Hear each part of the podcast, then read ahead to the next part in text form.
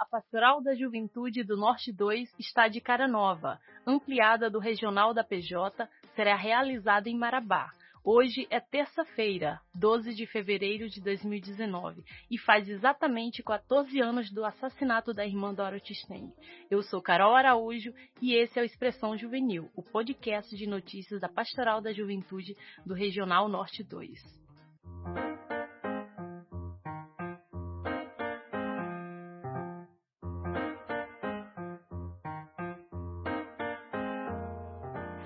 A Pastoral da Juventude do Regional Norte 2 deu uma repaginada nos seus meios de comunicação e está lançando seu portal oficial e, em conjunto, os perfis oficiais no Twitter, Instagram e YouTube. Já corre lá e acesse pjnorte2.org ou baixe o aplicativo no Play Store, PJ Norte 2.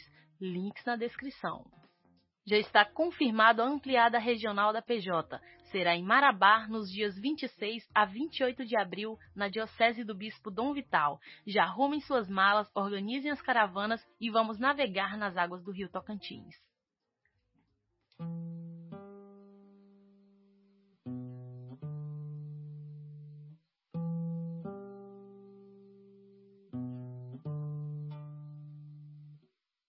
Você tem que aprender a Bíblia em português, mas tem que aprender o Estatuto da Terra, porque nós trabalhamos com lavradores e eles têm que saber como defender seus direitos. Os direitos que a lei reconhece, a gente tem que conhecer e ensinar o povo para eles saberem como batalhar por si. A gente não vai ficar a vida inteira batalhando por eles, eles que têm que fazer. Dorothy era uma freira norte-americana naturalizada brasileira. Ela nasceu em Dayton, no estado de Ohio, em 1931. A religiosa adotou o Brasil para viver em 1966 e teve um fim trágico ao ser assassinada no estado do Pará em 2005. Irmã Dorothy, como era conhecida, foi o pivô de uma disputa antiga no Brasil.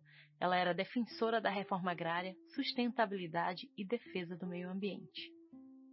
Dorothy lutava bravamente em defesa dos mais empobrecidos, e foi esse o motivo que a fez ser vítima brutal dos interesses dos grileiros e fazendeiros do norte do Brasil.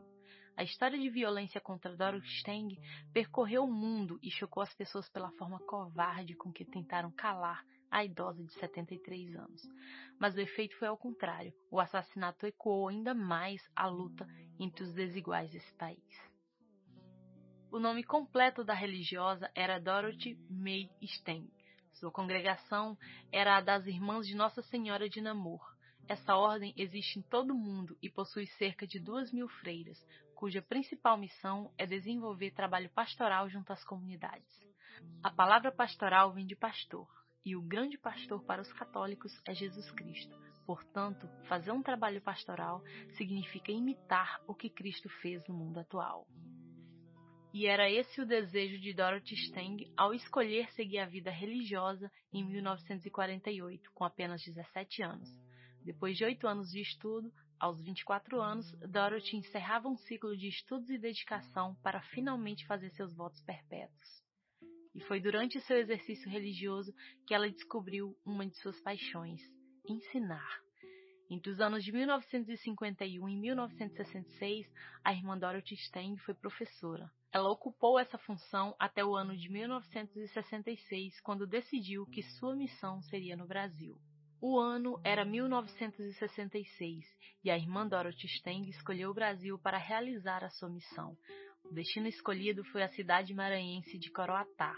A proximidade da região com o norte brasileiro fez com que a religiosa acabasse voltando seu trabalho para a Amazônia. Irmã Dorothy estava presente na Amazônia desde a década de 70, junto aos trabalhadores rurais da região do Xingu. Sua atividade pastoral e missionária buscava geração de emprego e renda com projetos de reflorestamento em áreas degradadas junto aos trabalhadores rurais da Transamazônica. A história da irmã Dorothy se confunde com a de muitos trabalhadores nordestinos. Em uma época difícil para os mais pobres, eles acabaram migrando para o estado do Pará, de olho na oferta de trabalho da Transamazônica. Foi então que a irmã Dorothy também decidiu ir para o Pará em 1982 e se fixou na vila de Sucupira, no município de Anapu.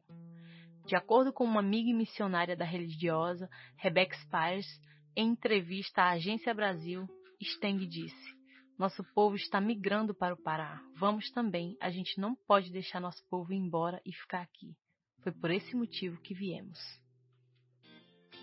Obrigada por nos ouvir até o final. Esse foi o podcast da Pastoral da Juventude do Norte 2. Tenha uma boa semana e até a próxima.